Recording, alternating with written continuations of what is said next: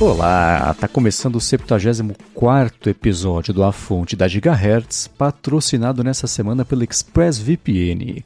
Quem tá falando aqui é o Marcos Mendes e assim como toda semana, o Felipe Espósito também tá por aqui, beleza? Tudo certo, Marcos. E aí, como é que vai? Tudo bem, ainda tô. A gente tava até conversando antes da gravação aqui, ainda tô acelerado e agitado com esse fim de semana insano no mundo da tecnologia. Muito, muita coisa aconteceu, né? Uhum. Poucas coisas têm a ver com a Apple, né? Uma importante aconteceu na sexta-feira, a gente vai falar, mas é muito louco como às 5 da tarde de sexta-feira parecia que estava tudo bem, era só uma notícia do Twitter reverberando e o fim de semana foi louco com o Sam Altman, uma história toda da OpenAI, no domingo à noite, ontem, era quase meia-noite, o, o CEO da Cruise também, que é da GM, também pediu demissão. Maior Sim. loucura. é, foi uma grande confusão mesmo. E ainda teve Tim Cook do Alipa, né? Igual a gente tava comentando aqui. Que é, então, também foi né? uma surpresa. Totalmente do nada. Eu não tinha Tim Cook do Alipa no meu bingo para esse ano. Num podcast ainda por cima. Exatamente. Mas enfim, vamos começar aqui com o episódio e, claro, como a gente tem feito nas últimas semanas e nos últimos anos, olha que incrível, né? Nas últimas temporadas de For All Mankind, a gente vai falar sobre o episódio mais recente aí da série Have a Nice Soul, que foi o segundo episódio da temporada mais recente. Se você não viu o episódio, se você não liga para For All Mankind, não tem problema. Vai no aplicativo de podcasts, pula esse capítulo e você já vai chegar mais rápido aqui à próxima discussão. Mas caso você tenha visto e queira escutar o que a gente achou. Eu vou começar perguntando pro Felipe. O que você achou? Foi um episódio bem interessante também. Eu assisti de novo ontem à noite. A gente tá gravando Mesma a segunda coisa. domingo pra ficar fresquinho aqui na memória. E teve bastante coisa interessante. É, a gente viu ali já o início do desenrolar de um desentendimento entre os operários e a galera mais importante ali que está em Marte, né, os, os astronautas, os cientistas. Até Teve, já começa ali, né, no momento em que é, tem aquele, achei bem curioso aquele take mostrando, né, a, a Danielle de um lado uhum. e o personagem novo que eu, eu, eu não lembro o nome Dale. dele, é Dale, né? Dale, isso, o Dale ali do, do outro lado e, né, os dois fazendo a rotina deles, só que a Daniel ali lá, lá no, no, no espaço legal, tomando café legal, comendo comida do chefe e o Dale comendo carne dura, sem, com a internet sem café funcionar, ruim. café ruim. Então já achei bem interessante essa, esse, esse take. E dá, dá pra ver que acho que isso vai ser um plot que vai ser abordado bastante, pelo jeito que foi abordado nesse episódio. Até a própria Daniel, ela, ela conversa ali com o Ed sobre, ah, a gente precisa fazer alguma coisa, eu andei lá embaixo, vi que o pessoal tá meio triste, Aí eles arrumam a, a internet, arrumam a TV, mas eu acho que isso vai dar ainda bastante discussão, até porque o Dale fala, né, uma hora ali de desistir, aí ele descobre que ele tem que pagar 150 mil se ele quiser voltar para casa. então, é, é, bem, bem complicado e parece que isso vai ser um assunto mesmo no decorrer do episódio. Sim, assim como na semana passada eu gostei que eles não perderam muito tempo para fazer dar errado e, começar, e agilizar o começo mesmo da história, do grosso da, dessa temporada, eu achei a mesma coisa com essa história toda do pessoal insatisfeito, internet ruim, e ele infeliz com o trabalho. A Daniel já sacou, já começou a fazer coisa, já, e já acelerou até também essa, sei lá, essa intensificação dessa briga, porque o Dale já foi conversar com o Ed Baldwin, o Ed Baldwin falou, cara, não reclama, trabalha aí, pronto. Então já criou ali um antagonismo. A gente sabe que eles vão ficar brother, que ele vai de algum jeito salvar o Dale, né? Vai salvar a coisa toda lá na frente, etc. Mas até chegar lá é bom que não ficou só um episódio explicando, ó, oh, o pessoal de baixo tá bravo, o pessoal de cima tá na moleza. Já começou a misturar um pouquinho desses dois mundos. Achei excelente ele usar o bolinho de carne como se fosse uma pedrinha de mate para filha dele. Fiquei triste que explicaram depois, mas ah, então tá bom, é pra todo mundo sacar o que aconteceu, mas achei muito bom. eu até voltei na hora para ver se era mesmo bolinho de carne e era, mas depois explicou. Né? mas eu achei divertido. E a história dele, eu, eu, fui repassando rapidinho aqui o episódio antes da gente gravar para poder fazer as minhas anotações. A história dele foi a que mais teve destaque no episódio, né? Com segundo lugar para Kelly Baldwin com a, a Leida também, que se juntaram ali para fazer uma coisa nova. E isso foi inesperado, é bacana ver. É, seguindo o que acontece no Vale do Silício, né? Cada vez mais iniciativas independentes com cunho espacial, buscando investimento para fazer a coisa sozinha. A própria Helios na história é isso, e não falta exemplos aqui na vida real também de coisas assim. Então, gostei dessa ideia. E, e só uma coisa interessante é: existem alguns sempre artifícios para você explicar algum assunto para quem está assistindo, que você bota duas pessoas conversando, né?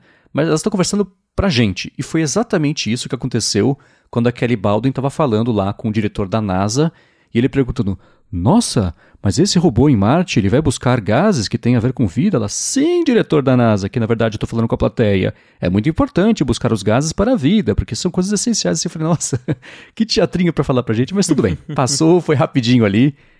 E aí ele fala que a missão foi adiada, etc. E ela vai parar no bar, que era o. Como é que chamava? O, o The Outpost, que agora virou um restaurante mexicano. Isso, que era, né, da, da mãe dela.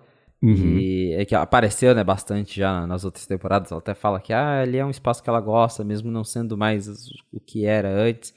Parceria curiosa da Leida com ela. Vamos ver o que vai dar nisso. E também outro, é, outro assunto que tá em alta nessa temporada é justamente isso, né? Que a a NASA agora está sob uma nova direção e, pelo jeito, a, o foco ali é cortar custos. Então, muita gente acho que vai sair perdendo e, uhum.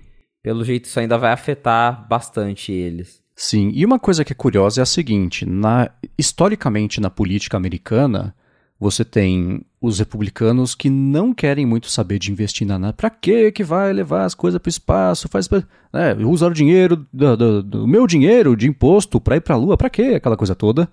E os presidentes democratas geralmente eram um pouco mais é, é, promoviam mais toda a parte de exploração espacial, porque afinal faz sentido, né? E aí tem, tem sido meio ao contrário, né? A gente teve. Tudo bem que a presidente republicana era da NASA, era astronauta, então fizeram exatamente desse jeito para justificar o investimento do governo na NASA. E agora eles estão tendo que apertar os cintos, que é justamente o presidente democrata que está ali no comando, né? Que é o, Al Gore.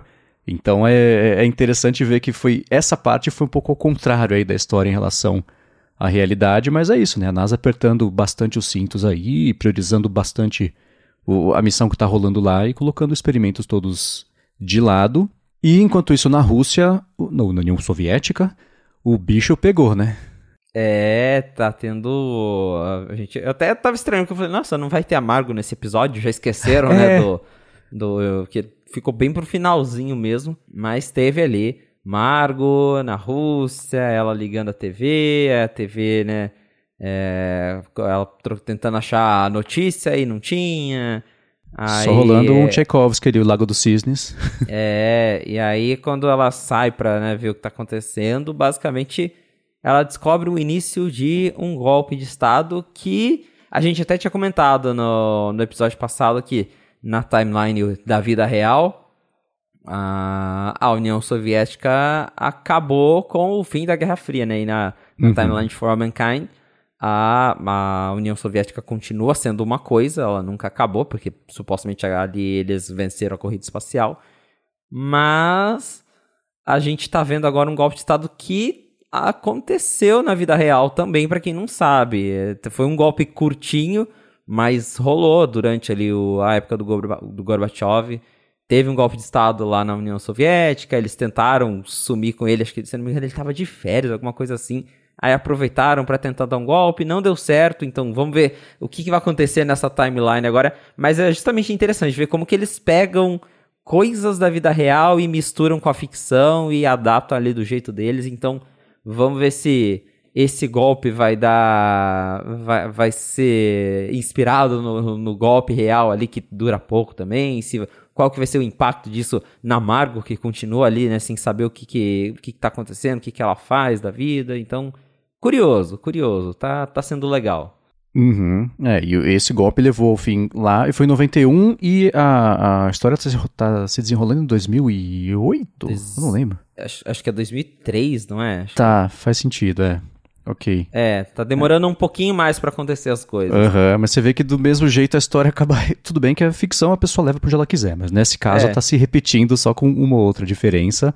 Dá pra ver as músicas também, né? Começando, não ficarem atualizadas, a série tá andando, evoluindo no tempo, as músicas acompanhando, então já teve ali um. Se não é The Strokes, alguma coisa bem parecida, né? Aquela cena de, de rock lá de Nova York. É, Gorillaz também, Gorillaz. né? E, enfim, outras músicas desse estilo aí. Então, bom. Eu, no final das contas, eu achei esse episódio um pouco mais fraco do que o, o primeiro de estreia, né? É. Mas tem oito, tem mais oito, né? São dez no final, a temporada vai acabar no comecinho aí do ano que vem. Então bastante chão, bastante espaço pela frente ainda. Vamos ver o que vai rolar na semana que vem. E agora sim, vamos começar com os follow-ups aqui em relação às últimas semanas. E a gente tinha comentado sobre aquele o serviço de satélite do iPhone, né, para pessoal que se perde ou acidente, etc., que seria gratuito por dois anos. E a Apple não falou nada sobre preço, não falou nada sobre nada de, dessa parte, né, de quanto que ela vai cobrar, quando que vai começar, etc. Mas o que a gente já tinha previsto aqui que poderia acontecer, aconteceu. Ele estendeu o período gratuito desse do esquema de satélite por mais um ano. Então, já tem algum rumor sobre preço ou nada ainda disso? Não, ninguém não tem nem ideia de quanto vai custar isso. Eu acho que nem a Apple sabe, para falar a verdade.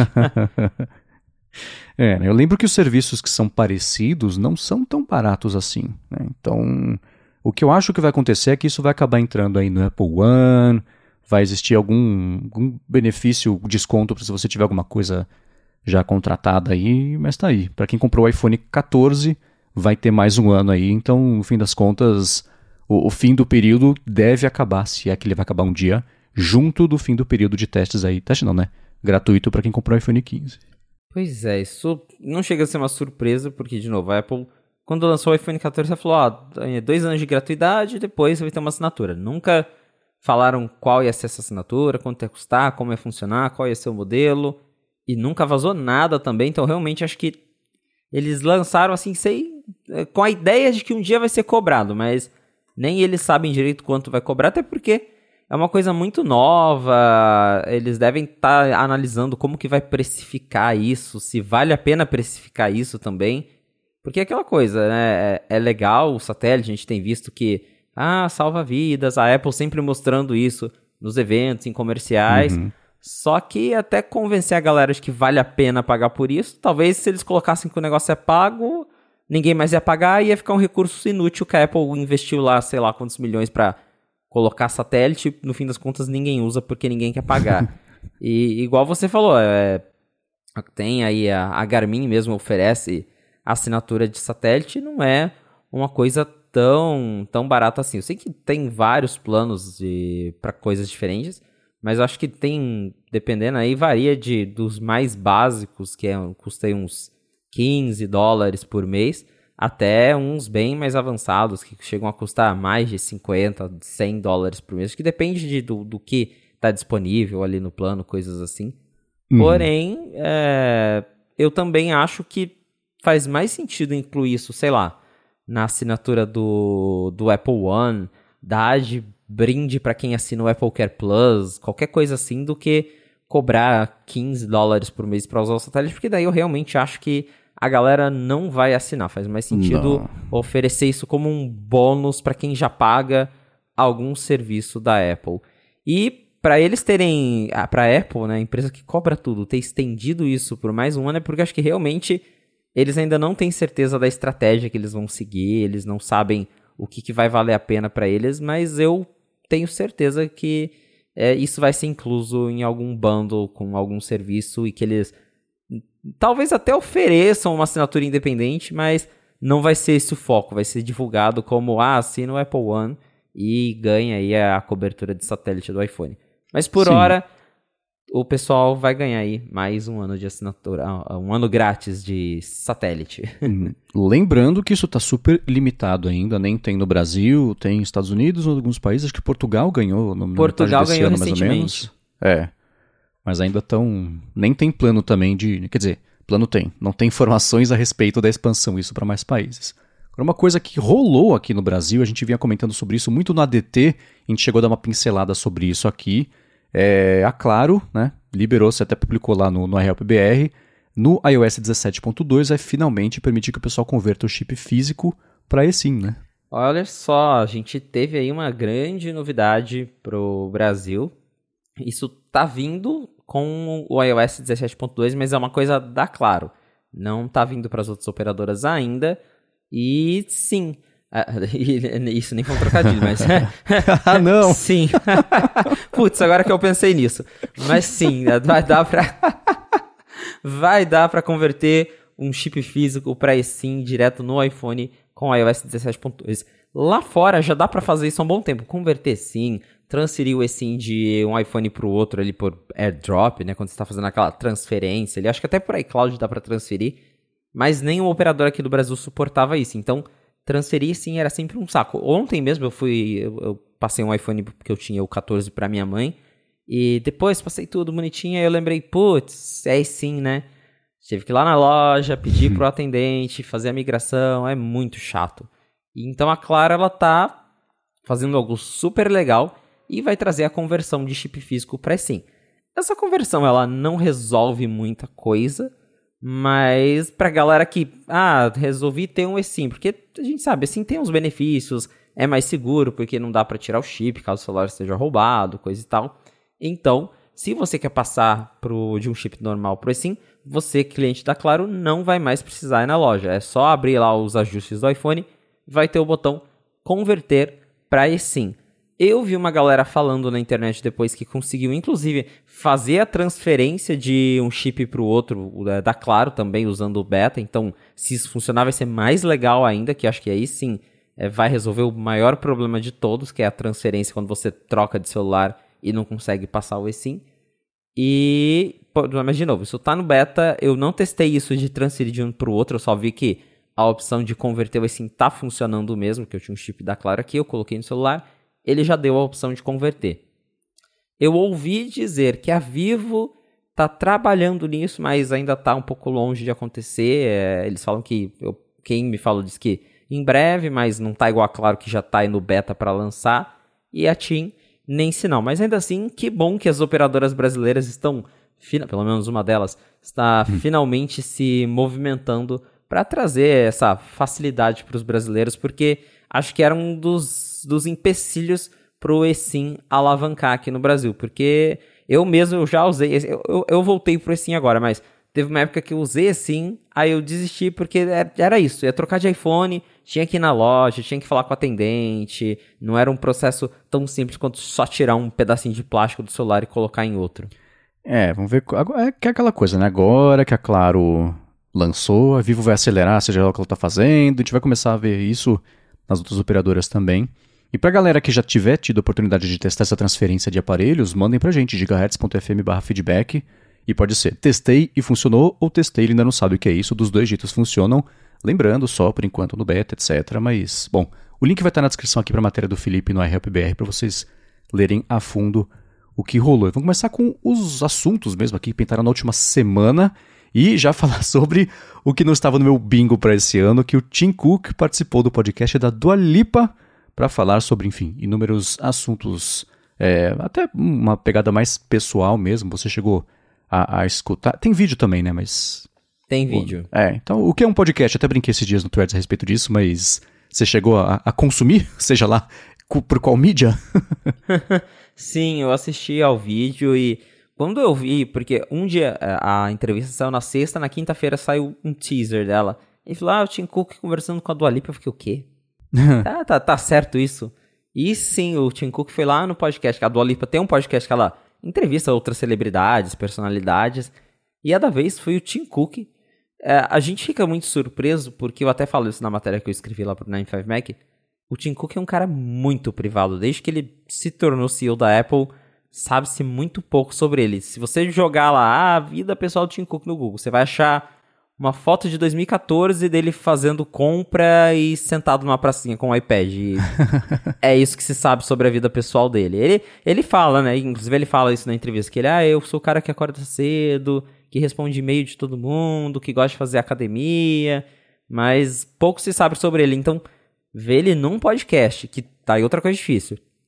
E um podcast de 45 minutos, é. Porque quando eu falei, ah, entrevista com a Dolip, eu falei, sei lá, é um, um videozinho de 5, 10 minutinhos. Não, são 45 minutos do Tim Cook sentado ali de frente com a Dua Lipa, conversando. E então já foi algo bem assim, pouco habitual para de ver ele fazendo, né? Não sei quais foram os critérios, quem que arrumou essa entrevista, se foi de repente o PR da Apple que perguntou, Dua Lipa, não quer conversar com o Tim Cook, se foi ela realmente que foi atrás e. Quem precisou mais cederam. de quem nessa história? É, é, é, exatamente, são muitas dúvidas, porque é, é uma, é uma coisa, é uma entrevista muito inesperada. E por, por ter esse, esse caráter mais, mais pessoal, né, mais íntimo, ali só dos dois conversando, não era nenhuma entrevista da Apple, né, geralmente coisas é, que partem lá, ah, aquelas, jornalista conversa com a Apple. É sempre tudo controlado, aquelas perguntas batidas que a gente até sabe o que, que o Tim Cook vai responder, o que, que vão perguntar. Então ali a Dua Lipa conseguiu falar, né, um pouco mais da... Tirar mais coisas da vida pessoal do Tim Cook. Ele, ele comentou mais sobre que ele vem de uma família pobre, ele falou que isso sempre deu vontade, é, deixou ele com vontade de ter um emprego bom, e aí que ele guardou dinheiro para fazer faculdade. Ele contou ali do, dos trabalhos que ele fazia, que ele já entregou jornal, que ele já fritou hambúrguer em fast food, até ele conseguir fazer faculdade. Depois ele foi para IBM, aí ele entrou na Apple em 98. Do Olimpa perguntou para ele sobre Steve Jobs, aí ele falou, né, que ah, o Steve Jobs era único, falou que se o Steve Jobs estivesse vivo até hoje, ele provavelmente continuaria sendo CEO, falou da, da admiração que ele continua tendo pelo que representa Steve Jobs até hoje, e ele também comentou aquilo que já foi falado outras vezes, que ao mesmo tempo ele dirige a Apple do jeito dele, né? Sem pensar muito no que Steve Jobs faria. É, eles conversaram também sobre quando o Tim Cook se assumiu gay lá em 2014, que na época ele era o único CEO gay da, da lista Fortune 500, e que hoje, né, isso já mudou um pouco, mas que ele comentou que na Apple é um... Ele usou o, o termo glass ceiling, se eu não me engano, para que ele quebrou isso na Apple, pra, não só por ele, mas para as outras pessoas, para outros funcionários também perceberem que, ó, que é uma empresa segura para vocês, é um espaço seguro para vocês serem quem vocês são, mas que isso ainda é, é, segundo o Tim Cook, um tabu nas empresas. E claro, aí falaram de Apple também, falou sobre uso excessivo de celular, e aí eu achei interessante porque a, a Dua Lipa começou a perguntar, né, ah, mas e aí, o que, que a Apple tá fazendo sobre uso excessivo de celular, pessoas viciadas. Ela perguntou também sobre, se eu não me engano, as fábricas na China, sobre trabalho infantil, umas coisas assim que eu não, eu não esperaria de, de, ver ela perguntando assim de frente pro Tim Cook. Então, foi uma entrevista bem interessante, bem, meio assim, é, de, certa forma informal. Então, acho que isso que foi legal, de ver o Tim Cook conversando com uma pessoa que não era um jornalista, que não era ninguém do meio de tecnologia, e num bate-papo ali bem despretensioso, sem toda aquela organização. Claro que deve ter rolado, mas com menos preparo do PR da Apple do que geralmente tem as entrevistas que os executivos dão para jornalistas. E a gente até conversou no iMessage depois. Eu acho que é a primeira vez que o Tim Cook dá uma entrevista tão longa assim, porque a gente sabe que o, o Craig, essa galera, eles vão lá no, no podcast do John Gruber mas o Tim Cook mesmo, eu não lembro dele dar uma entrevista tão grande assim para nenhum outro veículo antes. Hum, e parte disso é porque as entrevistas do Tim Cook, assim, se você for assistir mesmo as entrevistas, escutar, elas são muito chatas justamente porque ele ele só repete o que o PR da Apple falou para ele falar. É tudo tão ensaiado e tudo tão raso que não é interessante. Não, você não sai da entrevista aprendendo nada de novo que você não sabia antes. Né? Você sai pior, fala, nossa, eu esqueci um monte de coisa que eu sabia, que ele acabou de falar um monte de nada aqui que ocupou meu cérebro, né? Então, até por isso, entrevistas longas com ele não são exatamente é, coisas que a gente vê muito por aí. Então, o link vai estar aqui na descrição para quem quiser dar uma espiadinha.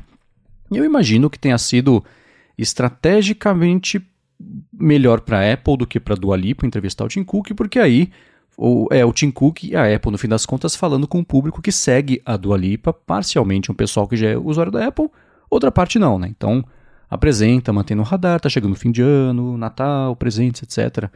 Então, acho que dá para olhar desse jeito um pouco mais mais cético sobre as motivações mesmo da entrevista, mas ainda assim a conversa ficou interessante e vale a pena acompanhar. E aí agora fica, vamos ver se ele passa a aparecer em outras coisas desse tipo, né?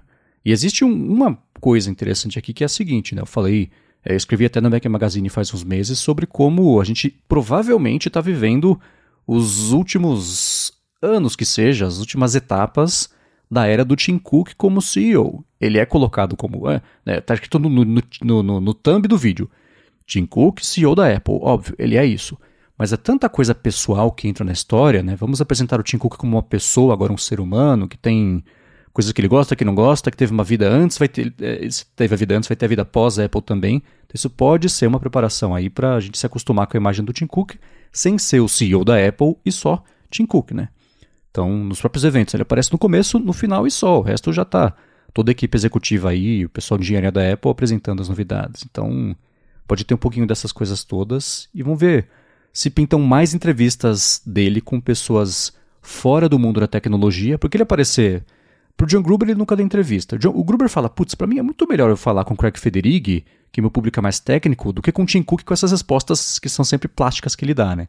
Então, é, eu não sei se ele já teve oportunidade de entrevistar o Tim Cook, mas ele fala que ele prefere muito mais quando o Phil Schiller era um executivo mais ativo no mundo da Apple, entrevistou várias vezes o Phil Schiller, né? a cada WWDC agora também ele entrevista mais o pessoal ali técnico mesmo da liderança, então faz mais sentido.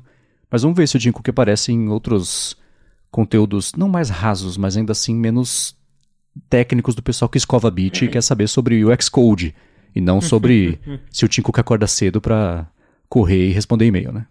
Exatamente. Bom, o link vai estar tá aqui para quem quiser dar uma espiadinha. E uma outra coisa também que pintou de bastidores nessa última semana é que a Lisa Jackson, que é a diretora da Apple da parte de ambiente, a parte de, de, de tudo que a gente vê sobre iniciativas ambientais, ela foi eleita aí uma das pessoas mais influentes é, de 2023 pela revista Time. E a gente até falou sobre a revista Time recentemente no ADT, porque o AI PIN entrou como a, a, a, invenção, uma das invenções do ano. Também falei sobre isso no último fim de semana no Mac Magazine. O link vai estar aqui na descrição para quem quiser dar mais piadinha, porque xingar o AI PIN é não gostar de criatividade de tecnologia. Mas enfim.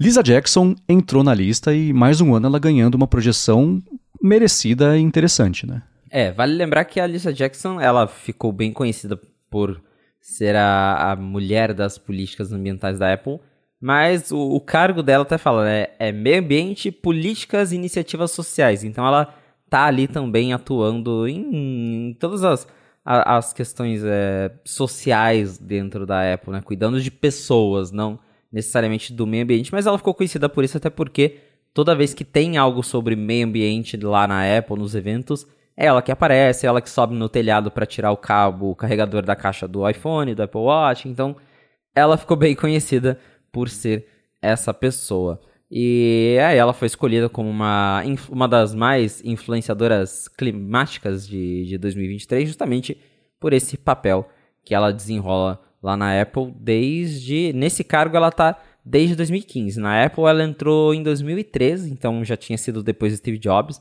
Foi bem ali na época em que a Apple estava passando por aquela reestruturação de tinha saído o Forstall, o Johnny Ive virou né, o, o chefe de toda a parte de design, aí o S7, aí ela entrou nesse, nesse período. Antes ela fazia parte do governo Barack Obama, ela trabalhava ali na, na parte de proteção ambiental do governo dele, e aí ela foi para a Apple em 2013, em 2015 ela foi promovida a esse cargo que ela está até hoje, que é vice-presidente de meio ambiente, políticas e iniciativas sociais. E na Apple ela realmente ela já fez muita coisa, porque toda vez que a Apple fala de dessa iniciativa de zerar as, as emissões de carbono até 2030, é sempre a Lisa Jackson que aparece. Naquele videozinho que a gente até comentou do, do Mother Nature, Lisa Jackson aparece ali junto na mesa com o Tim Cook, o próprio Tim Cook em vários eventos políticos que, em que o Tim Cook foi, ela aparece junto com ele. Então, é uma personalidade bem importante ali para a Apple, até porque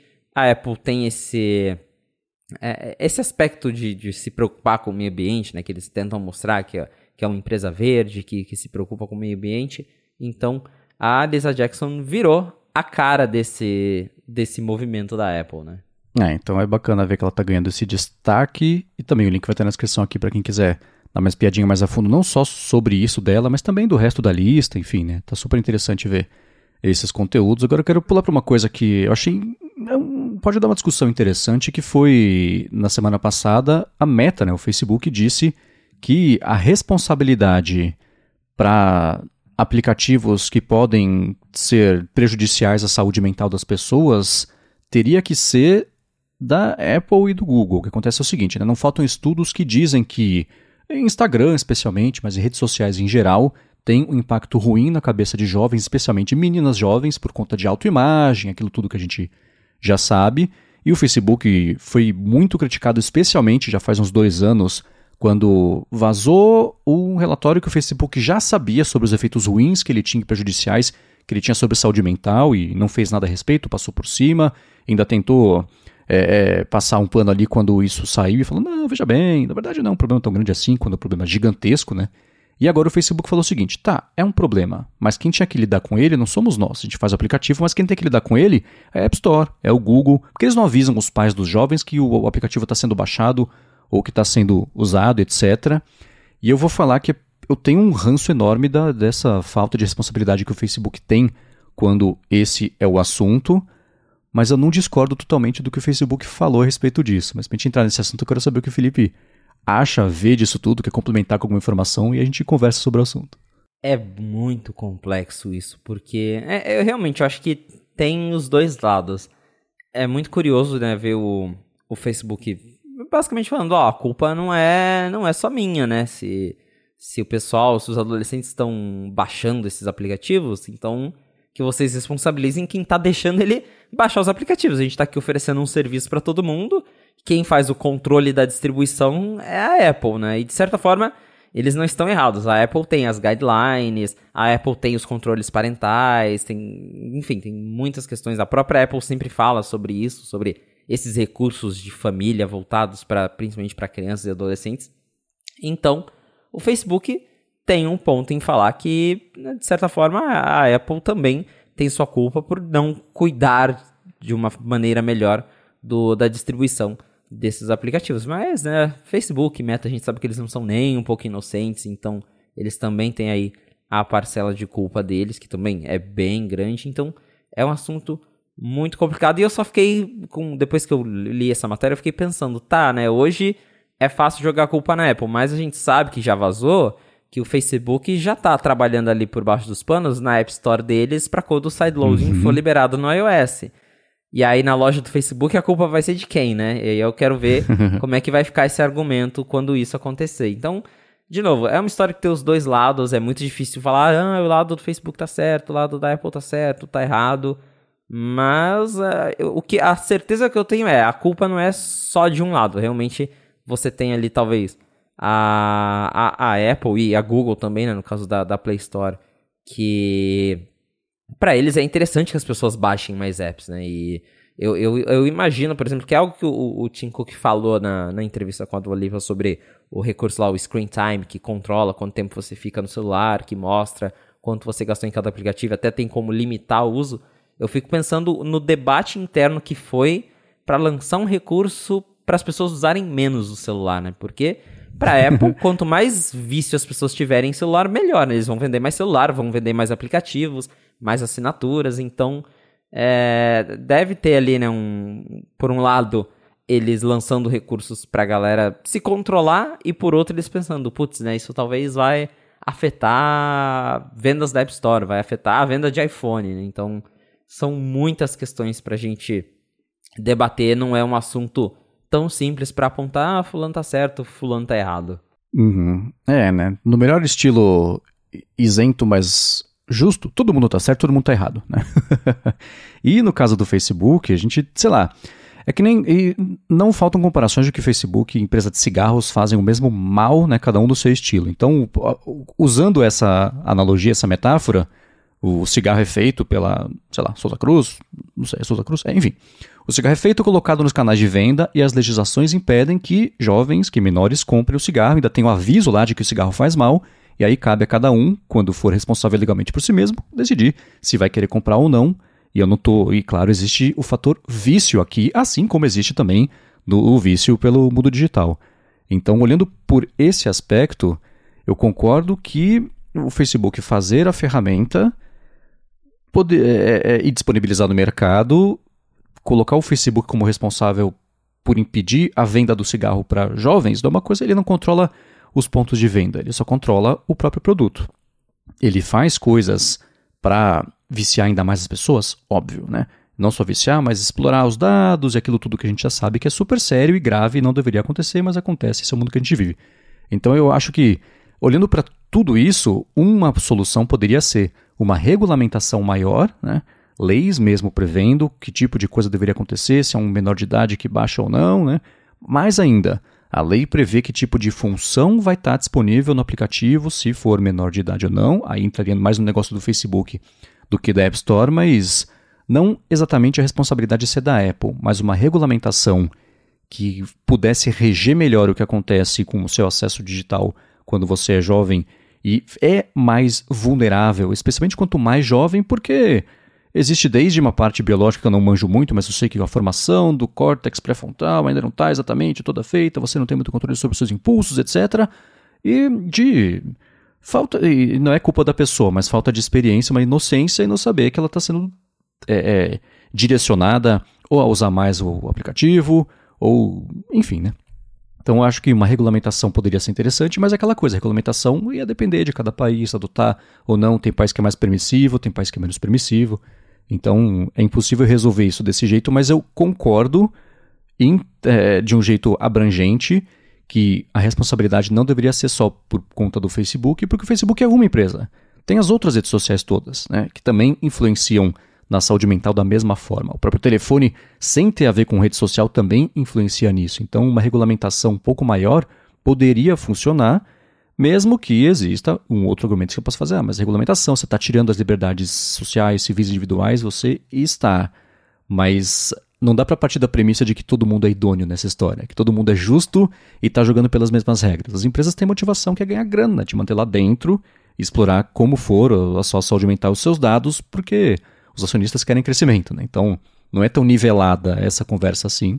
Então, já que de um lado existem motivações que nem sempre são das melhores, do outro lado tem que ter um contra-ataque a isso e que obrigue a reduzir ou limitar ou, ou, regulamentar mesmo essas motivações. A gente quer saber de vocês o que vocês acham disso, então mandem pra gente gigahertz.fm barra feedback. Eu sei que esse é um assunto que geralmente exalta os ânimos, mas também sei que quem escuta aqui o A Fonte é educado, é educada e, e, e dá orgulho da gente poder falar sobre isso, mesmo sendo assuntos espinhosos e poder manter a conversa no nível mais civilizado. Agora, uma coisa que também pintou nessa última semana foram mais rumores e vazamentos a respeito da iniciativa da Apple de implementar os próprios modems 5G nos iPhones, especialmente, depois que ela comprou a divisão ali da Intel.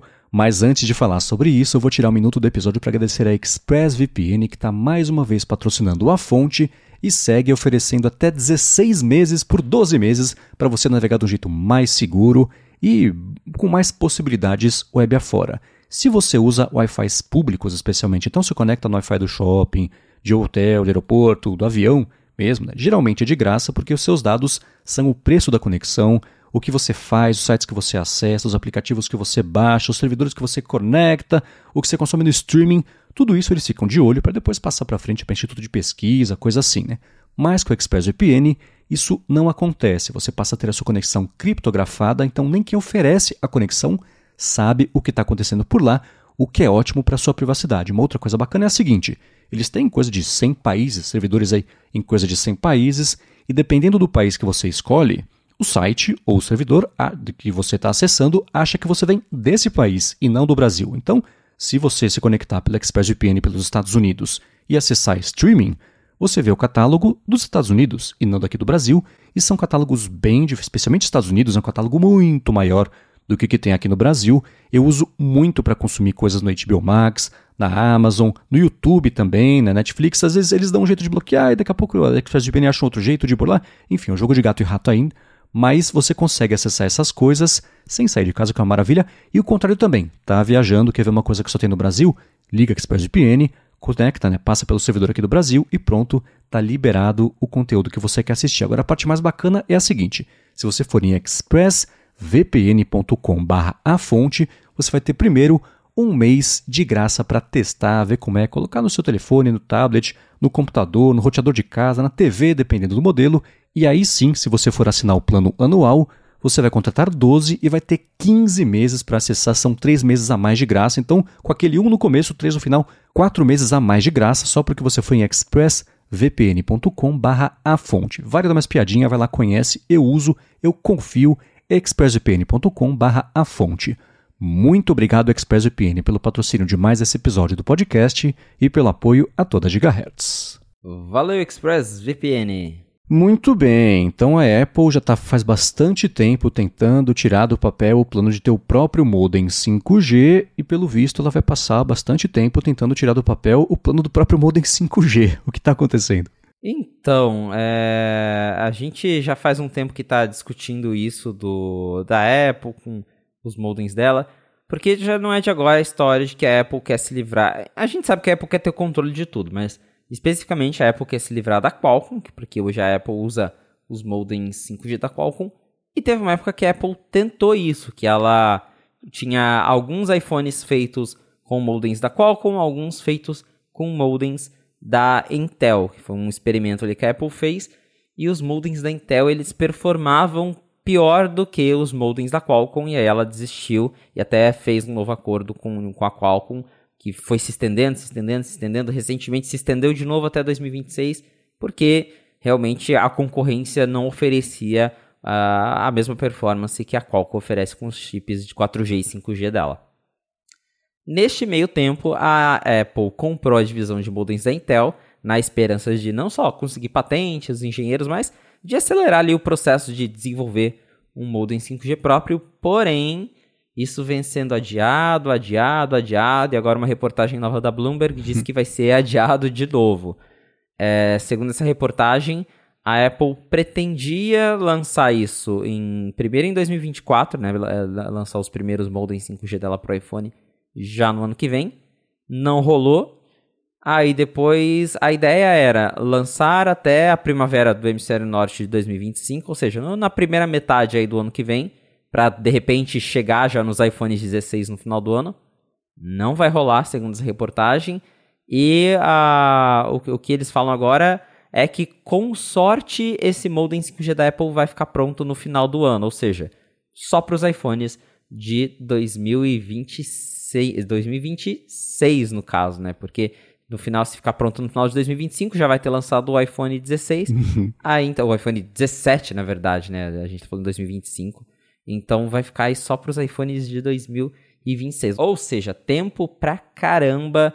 E a reportagem também fala um pouco aí de bastidores e disse que desde que a Apple começou a fazer o, o, os modems dela, né, fazer projetos, isso se tornou uma experiência extremamente frustrante para a Apple, porque justamente eles estão tentando gastar um, um bilhão comprando a divisão de modems da Intel e ainda assim tiveram que estender o acordo com a Qualcomm até 2026, pra, porque justamente eles não conseguiram nada que pudesse substituir os chips da Qualcomm. Uma história bem complicada, porque realmente nesse caso acho que não vale a pena trocar para o chip deles ou de qualquer outra só para falar que não está usando Qualcomm e piorar a experiência do usuário, porque foi isso que aconteceu quando a Apple tentou usar os dois. Se eu não me engano, foi na época do iPhone 6S que tinha modelos com Qualcomm, modelos com Intel, e na época começou a sair reportagem que o pessoal colocava lado a lado, na mesma operadora, no mesmo lugar, e o iPhone com o chip da Qualcomm pegava um sinal mais rápido de internet do que o iPhone com o modem da Intel. Então isso já na época não pegou muito bem, daí a Apple voltou a usar só Qualcomm, apesar de ter comprado a divisão de modems da Intel. E provavelmente ela não quer histórias assim de novo, para ela trocar o chip, a galera começar a fazer teste e falar, pô, mas o da Apple é pior que o da Qualcomm, então mais uma vez, planos adiados. É, e tem um agravante nessa história que é a seguinte: a Apple e a Qualcomm estiveram envolvidas em um processo gigantesco que a Qualcomm abriu contra a Apple por conta de quebra de patente, uso indevido de tecnologia, isso antes até da Apple comprar essa divisão aí de modems da Intel.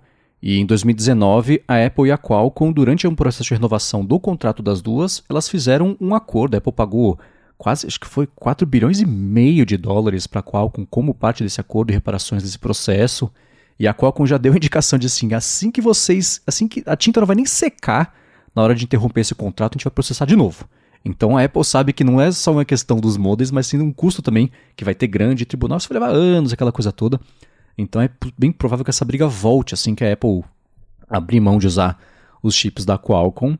E isso tudo só mostra como é difícil resolver essa tecnologia, porque a Apple comprou a divisão inteira, né, com as patentes, com conhecimento, com talento, com o que já estava sendo desenvolvido lá por parte da Intel, e ainda assim, anos depois, nada, né? Traço, isso segue sendo desenvolvido.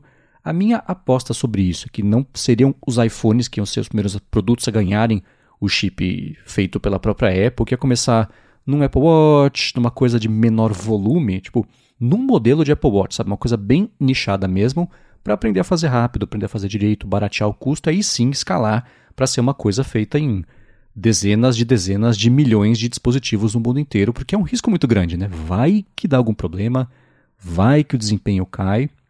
Tudo bem cair um desempenho do 5G não é tão problema assim, né? Porque é bem rápido, mais que suficiente para a maioria das pessoas. Mas ainda assim, mostra como essa é uma tecnologia mais difícil de dominar do que parece. E cada vez que sai essa notícia, os acionistas da Qualcomm dão pulos de, de cambalhota de costas de alegria, porque sabem que isso vai querer dizer ainda um contrato e muita grana da Apple para a Qualcomm. E isso vai vazando para cima ali para quem investe na empresa. Né? Então, o fato dessa notícia ter saído agora e a gente pensando em iPhone de 2026 é, a Qualcomm tá numa posição bacana até para renegociar alguma coisa se ela quiser, porque a Apple literalmente não tem muitas opções, né?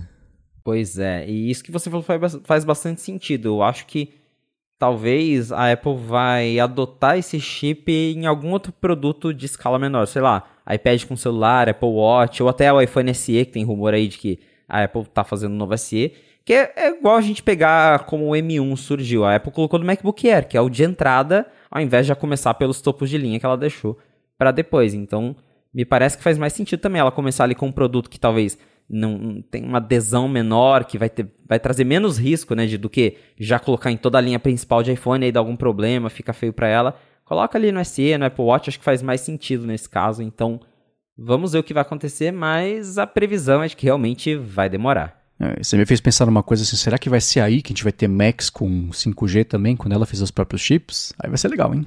Pois é, seria bem legal. Agora, Felipe, me tira uma dúvida. Você tem usado o seu Action Button do iPhone 15 Pro não? Ah, olha, eu tô usando menos do que eu esperava, viu?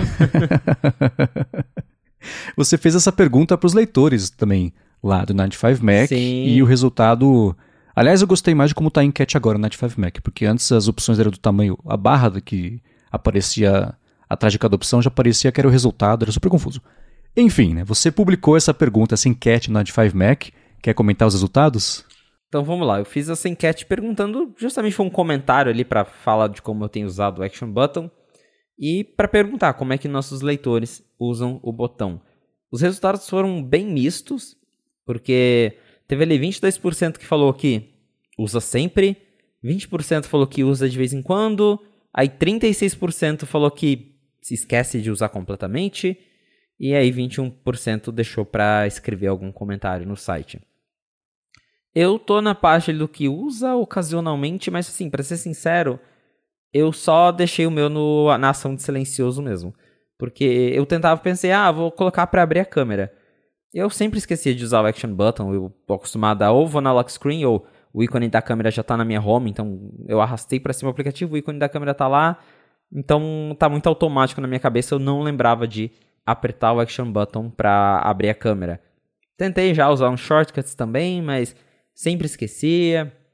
Então, é, acabei não me acostumando muito e deixei o silencioso mesmo lá, porque daí o comportamento é o que eu já estava acostumado nos outros iPhones, só muda o jeito de fazer acontecer, né? Em vez da chavinha, segurava o botão ali e ele tira ou coloca do, do, do silencioso. Mas também não é algo que eu fico mexendo o dia inteiro. Então, no fim das contas, o botão não fez muita diferença para mim. Eu vejo no Twitter, no, no Twitter, né? No, no, no, falecido Twitter, no X, às vezes, quando eu dou uma olhadinha, ou até lá no Threads também, que a, o pessoal fala, ah, fiz um, um, shortcut mirabolante que faz isso e muda tudo, a, os, todo o cenário da minha casa e abre não sei quantos aplicativos e tudo com um botão. Eu fico, nossa, legal, eu tô usando pro silencioso mesmo.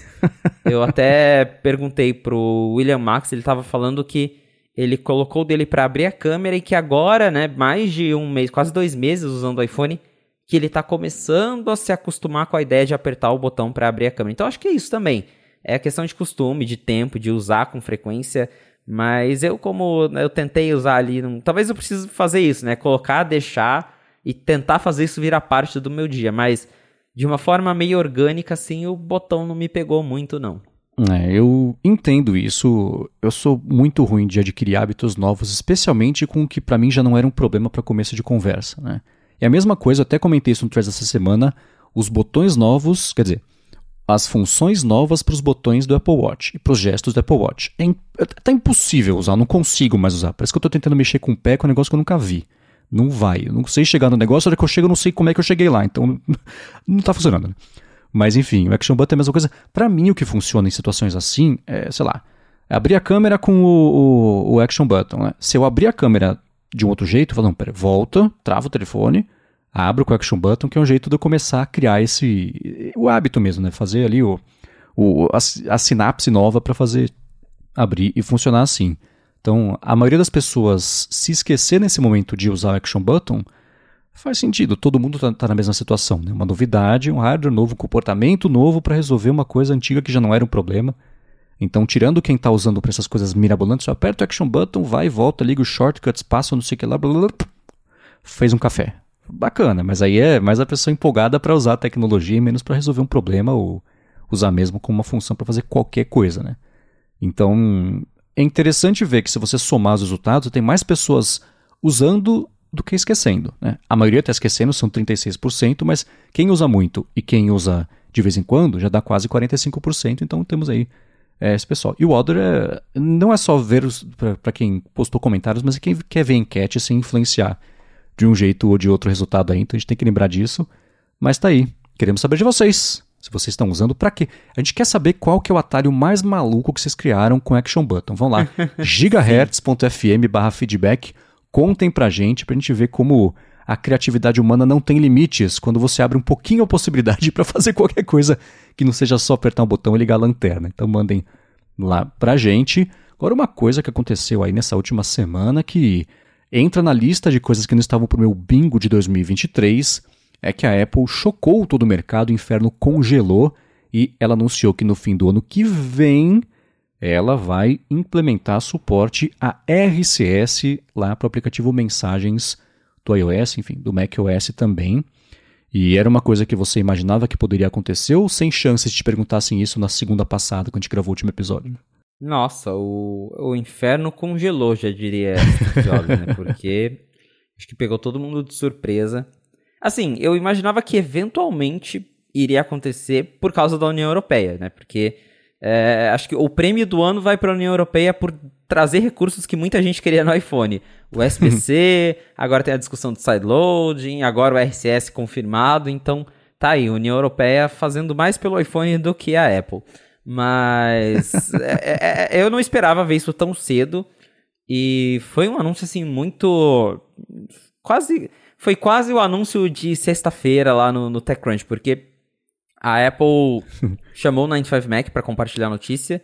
E se eu não me engano, foi só o 95Mac e mais um outro site. Ela. TechRaider. TechRaider, isso. Isso mesmo. Não foi um anúncio grande para todas as mídias, não teve youtuber envolvido, não teve criador de conteúdo envolvido, não teve The Verge, não teve Wall Street Journal. Foi muito específico, muito nichado, então parece assim que eles não queriam causar muito, óbvio que ia causar muito barulho, mas que eles tentaram não causar muito barulho, tipo, ó, oh, a gente vai colocar o RCS aqui, mas óbvio que chama muita atenção. E para quem não conhece Pelo o RCS, jeito. como é que você explicaria? Tá, então vamos, é, vamos começar por isso então. O que, que é o RCS? Para resumir a história, o RCS é uma evolução do SMS, né, o protocolo de envio de mensagens. O RCS ele incorpora várias coisas que quem usa iMessage todo dia já conhece, que é recibo de leitura, aqueles pontinhos lá para avisar que a pessoa está digitando uma mensagem, suporta mídias, em geral, arquivos mais grandes, então você pode mandar um vídeo, pode mandar uma foto em alta resolução, pode mandar áudio, porque o SMS ele é só texto, aí tem o MMS que é de imagem, mas também é, você fica lá 50 anos mandando uma mensagem. Aí você pensa, nossa, mas alguém usa ainda. Ah, nos Estados Unidos a galera usa. É, é incrível como o povo lá não baixa um aplicativo a, a da App Store para mandar mensagem. O povo lá usa o aplicativo padrão de SMS. A Apple se aproveitou disso para colocar o iMessage dentro do aplicativo de SMS. E eu te garanto que muita gente nos Estados Unidos não sabe nem o que é iMessage. A pessoa só tá mandando mensagem para alguém. Aí quando é para iPhone fica azul, quando não é fica verde. Tem toda essa discussão lá fora. E enfim, o RCS ele é um padrão suportado pelo Google. O Google é, é, esteve ali junto ali por trás de junto com outros parceiros por trás da criação do RCS. E acho que desde 2019 ele virou padrão no Android, que vem também no aplicativo de mensagens do Android, para melhorar a comunicação por SMS, que já é um padrão super antigo. A gente sabe que tem mil problemas de segurança envolvendo o RCS, o, o não, o SMS. E aí o RCS vem para tentar resolver alguns desses problemas. Desde então, tanto Google e outras empresas vêm pressionando a Apple para colocar o RCS no Android, para colocar o RCS no iPhone, porque isso melhoraria a comunicação de usuários do iPhone com Android. Então, mesmo sem o iMessage, é, as pessoas poderiam mandar mensagem de texto para alguém com Android e ter o, o, recibo de leitura, poder mandar um vídeo, poder mandar uma mídia maior, áudio, enfim, coisas que hoje você precisa do, do iMessage para fazer com o aplicativo padrão de mensagem. E a Apple, claro, nunca se deu o trabalho de fazer isso porque ela já tem o iMessage, ela defende que o iMessage é melhor. E a gente sabe que nos Estados Unidos, que é o lugar onde as pessoas usam o iMessage, ter iMessage é um, é um ponto de vendas para iPhone. É, tem muita gente lá, principalmente entre, adolescentes, que compra iPhone por causa do iMessage. Então, para Apple, não faz muito sentido comercialmente falando melhorar a comunicação entre iPhone e Android, porque daí ela tá perdendo um dos pontos de venda do iPhone que ela tem lá fora. Só que com, com tudo isso que está rolando, a União Europeia pressionando a Apple, inclusive a, a União Europeia não estava nem pressionando pro RCS. A pressão era que a Apple teria que abrir o aplicativo de mensagens do iPhone para qualquer desenvolvedor de terceiro que queira integrar ele, enfim. Ia ser uma coisa muito maior uhum. e acho que prejudicaria muito mais a Apple. Então, ela provavelmente colocou na balança e entre liberar tudo de uma vez, ou sei lá, ter que colocar iMessage no Android versus uh, deixar o RCS entrar no iPhone, acho que prejudica muito menos liberar o RCS, deixar a galera usar. E no fim das contas, que é o que eu também escrevi lá num artigo opinativo, isso não vai mudar nada para muita gente, porque tirando os Estados Unidos em que a galera ainda manda SMS em 2023, isso não é uma questão em nenhum outro país. WhatsApp tá aí em quase todo mundo. Na América Latina aqui nem se fala, todo mundo usa o WhatsApp. Na Europa o WhatsApp também é bem popular, em alguns países é o Telegram. Lá na Ásia tem o WeChat, principalmente na China, que todo mundo usa o WeChat. Então acho que essa discussão do ah, o SMS, o RCS, o que, que é melhor, ah, a, bolha azul, a bolha, a bolha, verde, isso é uma discussão muito dos Estados Unidos, da América do Norte, ali, talvez o, o Canadá, mas não vai ter um impacto na vida de quase ninguém fora de lá. E essa que é a, a grande verdade. Acho legal que, apesar de que a gente sabe que os motivos, mas acho legal que a Apple esteja suportando um padrão novo, até porque, de novo, SMS é super datado, tem problemas de segurança, então substituir por algo um pouco mais moderno, legal para quando você precisar usar. Mas eu mesmo nunca mais mandei um SMS para ninguém. então, na minha vida, pelo menos ter RCS não vai mudar nada. Hum, e um agravante, mais um ingrediente aí nesse cenário todo é o seguinte, né? A Nothing tinha lançado, ia lançar na semana passada, suporte ao iMessage direto ali para quem usa Android, os telefones da Nothing. Ao mesmo tempo, a Automatic, que é dona do WordPress, tinha comprado o Texts.com, que também é um agregador de diversos mensageiros, incluindo o iMessage. Aí a Apple lançou isso aí. No mesmo dia, no dia seguinte, a Nothing tinha lançado o beta desse Nothing Chats. Ela teve que tirar do ar da Play Store, porque não é criptografado, eles usam um serviço de terceiro, que a pessoa faz login na cloud dela, no terceiro, a mensagem é uma, uma zona. Ninguém chegue perto disso, que é problema. Mas ainda assim, começou, começaram a aparecer situações externas da Apple de integração com esses serviços aí de, de terceiro para mensagem, todas elas não ofereciam criptografia, elas eram piores, e o pessoal que usa coisas da Apple poderia ser prejudicado aí sem saber para poder ter esse suporte, a, a, integração maior, etc.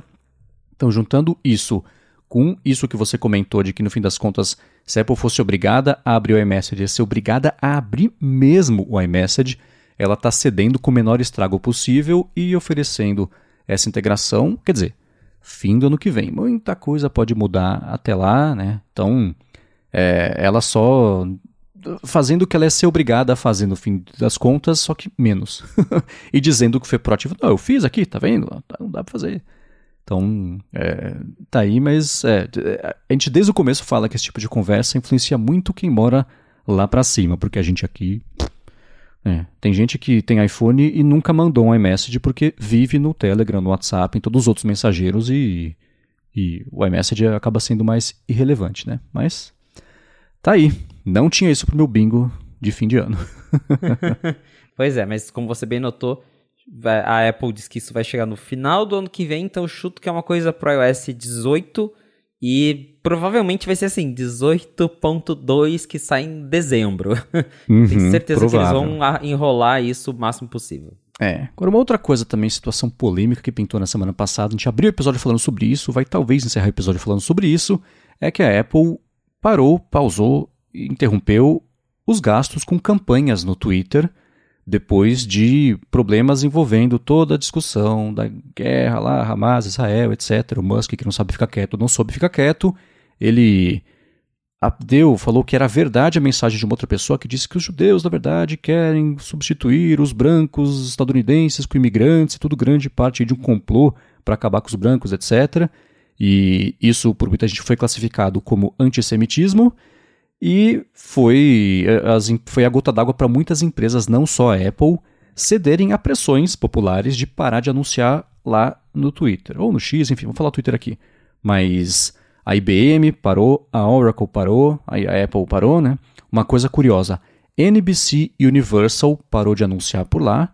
NBC Universal, a parte de marketing da empresa era liderada por Linda Yacarino, que hoje é CEO do Twitter. Então, nem a empresa antiga da Linda Yacarino está querendo anunciar lá na empresa dela, diversos outros serviços ou de streaming ou estúdios que, né, a maioria de Hollywood, ela é, tem judeus em partes importantes da liderança, então é óbvio que isso acaba acontecendo, então toda Hollywood basicamente parou de anunciar no Twitter. Em resposta a isso, Elon Musk falou assim: Ah, é? Então eu vou processar a Media Matters, que foi. Ele apontou como responsável ali por. Há uns meses o Musk falou que o problema de tudo era Anti-Defamation League. Eu vou processar eles, que eles ficam mentindo sobre a gente e tal. Agora, essa semana, o inimigo principal é a Media Matters. Mas enfim, a Apple, depois de muito tempo, Tim Cook foi perguntado sobre isso, ele, ele comentou, acho que o Felipe pode falar mais a fundo a declaração dele, mas sem perspectiva de volta de anúncios, lembrando que é Black Friday nessa sexta-feira, então é uma oportunidade importante de anúncios para o mercado aí, mas ainda assim, a Apple também se juntou ao time de que pausou campanhas por lá. É, é o que mais pega para mim é a Apple ter precisado esperar um, um post super né, com antissemitismo vindo do Elon Musk para parar de anunciar na plataforma, porque a, as notícias ruins envolvendo o X barra Twitter não são de agora. A gente sabe que, enfim, o Elon Musk fala besteira todo dia, é, Twitter tá indo de mal a pior, e teve até aquela conversa que todo mundo ficava, e aí, o que, que tá rolando entre Apple, Elon Musk? O Musk foi lá no, no Apple Park, conversou com o Tim Cook, na época eles falaram que eles se entenderam. E, eh, e continuava nisso, né? E é muito complicado porque, de novo, a Apple esperou um momento super controverso para finalmente decidir sair do, da plataforma, pelo menos por enquanto. Eu lembro até que teve uma entrevista que perguntaram pro Tim Cook, e aí, por que, que a Apple tá no Twitter ainda? Ele, ah, é uma coisa que a gente se pergunta todo dia. Que resposta mais tosca. eu fiquei muito bravo com essa resposta quando quando eu vi essa entrevista, porque, pô, é, é óbvio que a Apple tava lá por causa de dinheiro, né? Então, é, volta nessa questão de ah, a Apple é empresa boazinha, porém, né, o, o X, o Twitter tá tá dando um retorno para ela, né? Então ela vai continuar investindo em publicidade lá, mas precisou acontecer um episódio tão lamentável para eles falarem, tá, a gente vai parar de colocar dinheiro aqui nessa empresa. Agora hum. aconteceu, a gente não sabe até quando que quando até quando que ela vai suspender isso. Eu não, eu não vou me surpreender se, sei lá, no próximo evento já tiver lá um hashtagzinho da Apple especial e eles fingirem que nada aconteceu. Uhum. Porque é, o que vem acontecendo né, em todo esse tempo. Porque tinha as discussões, o, os jornalistas perguntavam pro Tim Cook, falavam, e aí, faz alguma coisa? E aí chegava lá, a Apple continuava patrocinando o post no Twitter, continuava patrocinando esses eventos especiais lá. Agora isso vai rolar numa época bem importante, que é a, a Black Friday, como você bem notou. Então, Acho que o, o Musk, né, a empresa, vai, vai sentir bem no bolso, porque muitas empresas deixando de investir uma grana que geralmente, é, para quem trabalha na área de marketing, sabe que nessa época se gasta muito mais em publicidade, então é uma oportunidade bem perdida, não só para as empresas que vão deixar de anunciar, mas para o próprio Twitter também, que vai perder o dinheiro desses anúncios que geralmente entram com mais peso nessa época do ano. Então, tá tudo muito caótico, muito complicado, a gente não sabe o que, que vai acontecer, né? Porque ah, o, o, X, né, desde quando vira o X, é sempre uma surpresa. Cada dia é uma maluquice do Musk, algo que ele anuncia depois desanuncia porque vê que não faz sentido. E assim, acho que com a, a lição que a gente lembrou, né, com o que aconteceu ali na, na OpenAI essa, nesse último fim de semana é que CEOs podem ser demitidos, né? Então, quem sabe com, com isso tudo algo mude no Twitter, porque como você também notou, são muitas empresas que dessa vez, né, com, com isso que aconteceu, muitas empresas deixaram, não foi só a Apple, muitas empresas deixaram Disney. de anunciar na, na, Disney, exatamente. Então, empresas grandes é uma grana muito gr grande, né, uma grana perdida aí pro Elon Musk. Vamos ver quais serão os impactos disso agora no futuro do, do X e também, de novo, ver se esse, essa pausa nos anúncios vai durar muito tempo ou não. É, o que deve acontecer, isso as movimentações começaram. Né? Depois que o bicho pegou mesmo, o Musk foi lá falou: não, gente, ódio não tem lugar aqui na plataforma, né? Aquilo tudo que ele fala, contradizendo o que ele próprio fala antes de sempre que, que dá problema, né? Então esses anúncios devem voltar aos poucos, como já aconteceu de uma outra vez, mas. E tem duas situações, né? A primeira é empresas que vão parar de investir em anúncios, empresas, e outra situação, empresas que não vão nem. É, é, elas cancelaram os anúncios comprados já, que iam veicular. Foi o caso da Apple, ela, paurou, ela pausou campanhas. Até o próximo evento deve ter hashtag, etc. Quando perguntaram para o Tim Cook o que vocês estão fazendo lá, ele falou o seguinte: a gente, a, a gente, se pergunta todos os dias se é apropriado ou não, e se a gente deve seguir lá ou não, etc. Ele não falou que se, se perguntavam o que eles estão fazendo lá, mas ainda assim, se é, era interessante para a Apple seguir. Ela concluiu que nesse momento não deve seguir, aos pouquinhos, assim como aconteceu com o Facebook faz um tempo também, né, os anunciantes voltam aos poucos. O problema dessa vez é que foi muita gente de peso de uma vez só acrescentando a um problema que já vem de meses, que era justamente de conquistar a confiança de anunciantes de que a plataforma não se tornaria um esgoto de ódio, porque ninguém quer vender a cintura do Disney Plus do lado de os judeus querem dominar o mundo e acabar com a raça branca. Então, é um, uma questão que, enfim, não vai ser levada com muita leveza ali por ninguém que lida com isso, porque mexe com a imagem das empresas, né? Nessa última semana, por conta disso, o pessoal começou a especular, e já vinha especulando, mas começou ainda mais forte especular que a Linda Yacarino não deve passar mais muito tempo ali na liderança do Twitter. O que aconteceu nesse fim de semana, saiu uma matéria, acho que foi no The Information, falou que o próprio mercado está falando para ela, cara, abandona esse barco, porque a sua imagem está sendo a que está ficando pior nisso tudo. Você está e sempre que ela vem a público falar, ela defende o Elon Musk porque ela não quer justamente ser mandada embora. Deve, eu tenho muita curiosidade para saber como é que foi o contrato dela, né? Porque se ela pedir demissão. Além de, deve ser que nem a, a Helios lá. Ah, é? Você vai ter que pagar muito mais que 150 mil dólares se você desistir disso aqui antes da hora. Então, ela provavelmente está esperando ser mandada embora, porque aí ela consegue processar e, enfim, né, tudo aquilo que a gente sabe que acontece em movimentações dessa magnitude no mercado. Mas é provável que isso piore antes de voltar a melhorar. E aí é ver quanto fôlego o Twitter tem para passar pelo momento ruim para ver se ele consegue voltar ou, ou se não, né? Uma coisa que eu vi foi interessantíssima aqui, quem falou foi o Casey Newton. Ele falou o seguinte: se você não criaria uma conta hoje em dia no Gab, no Truth Social, no Parler, não tem por que você usar o Twitter também. Eu falei, olha, ok, né? Mas aí, cada um faz o que quiser, o, o ponto não é esse, né? Mas a ESPN também, por exemplo, né, que pertence em parte a Disney parou de. A maioria das contas parou de publicar coisa por lá também. Sabe que o Twitter dos esportes está descolado dessas polêmicas todas e ainda é uma comunidade bem vibrante que não quer nem saber quem que é dono de quem. Só quer postar sobre o gol da rodada e o time de basquete. Então, se essas contas grandes pararem de publicar, aí fica mais relevante postar em outro lugar e atrás notícia em outro lugar. Né? Então, tudo isso aí está rolando ao mesmo tempo e certamente não será resolvido nem nessa semana, nem nas próximas, porque a principal variável dessa situação toda é o Musk, que é um cara super instável e já começou a falar que não, são os inimigos da liberdade de expressão, por isso assinem aqui o Twitter Blue, porque a gente depende de vocês e vocês vão salvar comigo o mundo. E blá blá blá, né? É, a parte engraçada é que agora ele tá prometendo que você assinando o Twitter Blue, você.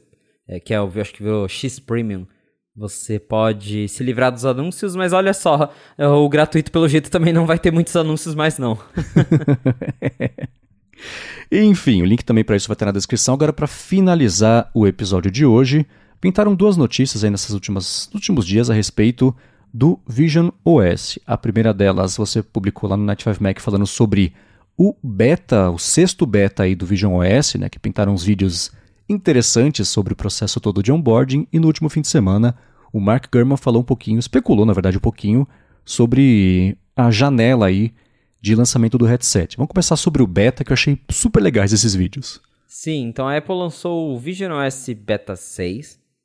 Esse beta, claro, ele está disponível para os desenvolvedores que já têm um Vision Pro em mãos, que é aquele kit que a Apple convidou algumas pessoas para testar, que tem que se trancar no quarto branco, não pode ter nada. Essa galera pode instalar o Vision OS Beta 6, mas ele também está disponível pelo simulador ali para a galera que está desenvolvendo aplicativo para usar ali e já ir criando, adaptando suas coisas mesmo sem ter um, um Vision Pro nas mãos. E a gente lá no 95 Mac deu uma olhadinha nesse beta para ver o que mudou, o que tem de novo.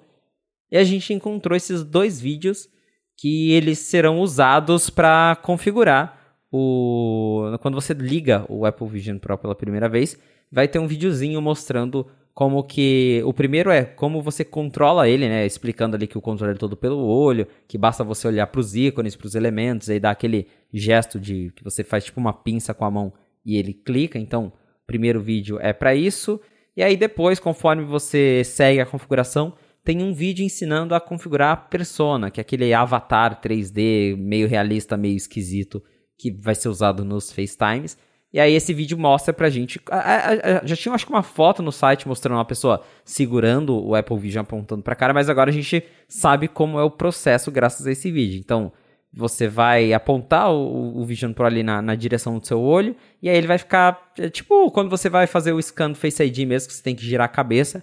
Mas no caso, ele vai. Você tem que apontar para cima, para baixo, para os lados, aí ele vai pedir para você piscar os olhos, dar um sorriso, mostrar os dentes, para capturar ali suas expressões principais e gerar esse avatar 3D, que é a persona do, do Apple Vision Pro. Então, bem curioso a gente ter, ter visto esses vídeos.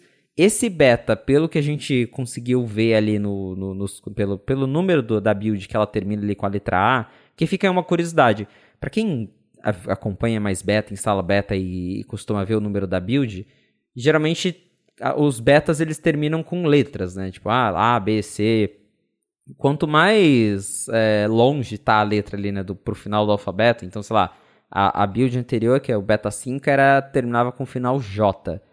Essa letra geralmente indica é, o quão estável essa build é e o quão próximo de um lançamento ela é. Pode ver que todo ano, quando tem lá o beta do iOS 17, o ano que vem do 18, geralmente começa já com uma letra bem lá pra frente, tipo J, L, e aí vai caindo até chegar na, no A, que são as últimas builds antes da oficial. Essa build do Vision OS Beta 6, ela é uma build com final A, então provavelmente já é uma das finais, já é um sinal de que a Apple está finalizando o que ela tem para finalizar para já deixar meio no jeito pro lançamento no ano que vem que ela diz que vai lançar no começo de 2024. Ainda não tem data, mas segundo aí o Mark Gurman, esse lançamento provavelmente vai acontecer em março. Ele diz que a Apple ainda tem que ajustar algumas coisas que não vai ser, sei lá, em janeiro, né, como alguns especularam, mas que o lançamento vai ficar ali para março, que é dentro do quando a Apple fala, né, é início de, do, do ano, é geralmente entre janeiro e abril. Então, março tá aí dentro desse período que a Apple considera início do ano. É, eu acho que era muito otimista imaginar que ele ia lançar isso lá para janeiro, mesmo porque janeiro é um péssimo período para você lançar qualquer coisa, nem que seja porque a CES tá lá com seus vaporwares a todo vapor e todo o mercado tá aí se descabelando por tela dobrável e sei lá o que que acontece todo ano por lá. Então, lá para março faz um pouco mais de sentido, os gastos de Natal já passaram, né? tudo bem que isso não vai ser um produto de, de grande larga escala aí de consumo, mas eu acho que desde o começo que, que de, dessa história eu chutava que ia ser lá para março mesmo, né? Porque não só para parecer mais próximo, porque não faz menor sentido lançar antes disso uma coisa dessa. E sobre o vídeo eu achei super legal como faz ali a, a captura, né, para você fazer o seu seu avatar digital e você vê ele aparecer meio do éter ali no display de fora. Eu achei super bacana. Eu vou deixar, claro, o link aqui na descrição do episódio. Agora eu quero saber uma coisa, Felipe, pra gente finalizar aqui. Com o passar do tempo, com as coisas que você tem visto sobre o Vision Pro, sobre os, o que tem sido desenvolvido, o pessoal compartilha aqui e ali, você está com mais vontade de ter, menos vontade de ter? Brincar todo mundo tem, imagina, né? Claro que eu também quero botar na cabeça e ver como é que é. Mas você consegue ver mais um motivo para ele existir e para adotar no dia a dia ou ainda não? A, a vontade que eu tenho de, de, de, ter é justamente a de brincar. De, pô, é um negócio novo, a gente gosta de tecnologia, dá, dá curiosidade, né? Só que quando eu tento pensar, que que eu, pra que, que eu vou usar isso? Eu não consigo pensar. Claro, tem, dá, dá, pra, dá pra fazer coisas com ele, né? Eu posso comprar para assistir, posso comprar para ver vídeos espaciais. Inclusive, né, a gente repercutiu já aquela que é a, a, o beta que liberaram vídeos espaciais, que a Apple chamou alguns jornalistas que ficaram super impressionados. São coisas que eu tenho curiosidade, mas nada que me faça pensar, nossa, eu vou comprar esse negócio porque vai mudar a minha vida, o jeito que eu trabalho, porque é, nem o iPad que consegue mudar o jeito que eu trabalho, porque eu tento e volto pro Mac, que é o que funciona para mim. Então, o Vision Pro, que por mais que ele seja legal, futurista, que rode uh, as janelas na sua cara, ele essencialmente é, é, é, o iPad de realidade virtual que a gente já brincou. Então, ele também não vai conseguir mudar o jeito que eu trabalho, ainda mais que, né, a gente já sabe, bateria de duas horas é um negócio feito para ser usado em casa, então eu, eu, eu não consigo me ver usando isso. É... Então, fica a curiosidade para brincar, eu tenho muita curiosidade em colocar, e talvez isso mude minha perspectiva de, nossa, é, é legal, é incrível, quero um.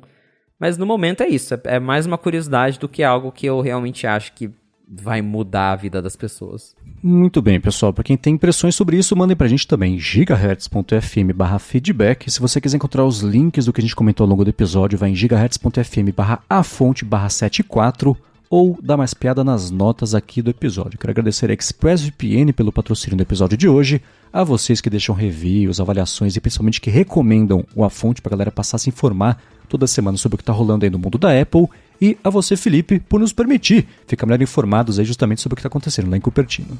Valeu, Marcos, e obrigado, audiência, por ter ficado com a gente até o final de mais um episódio da Fonte. Se quiser me encontrar nas redes sociais para a gente bater um papo, é só me procurar no arroba felipe.expósito lá no Threads e no Instagram.